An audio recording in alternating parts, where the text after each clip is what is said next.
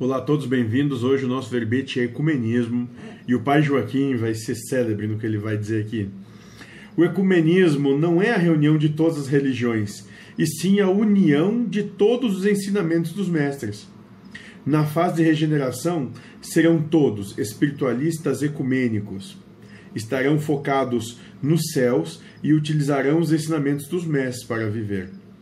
O ecumênico aceita tudo, ele é uma metamorfose, se adapta aos ambientes, vive a vida como ela está e não como ele acha que deveria ser.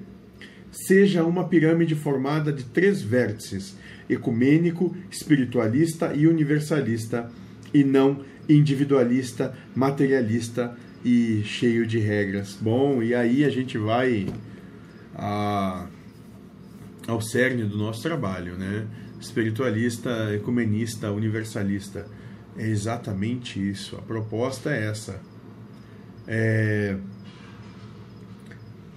compreender e trazer de maneira ecumênica todos os ensinamentos e entender que todos os caminhos levam a uma situação só, né? É universalista, porque tu te adapta a toda e qualquer situação e em qualquer lugar tu te encontra bem, seja lá onde tu estiver. Não há problema nenhum, por quê? Porque tu não, tu não tem inimigos. E espiritualista acredita que exista algo que transcende ao que é matéria e tu vive para esse algo.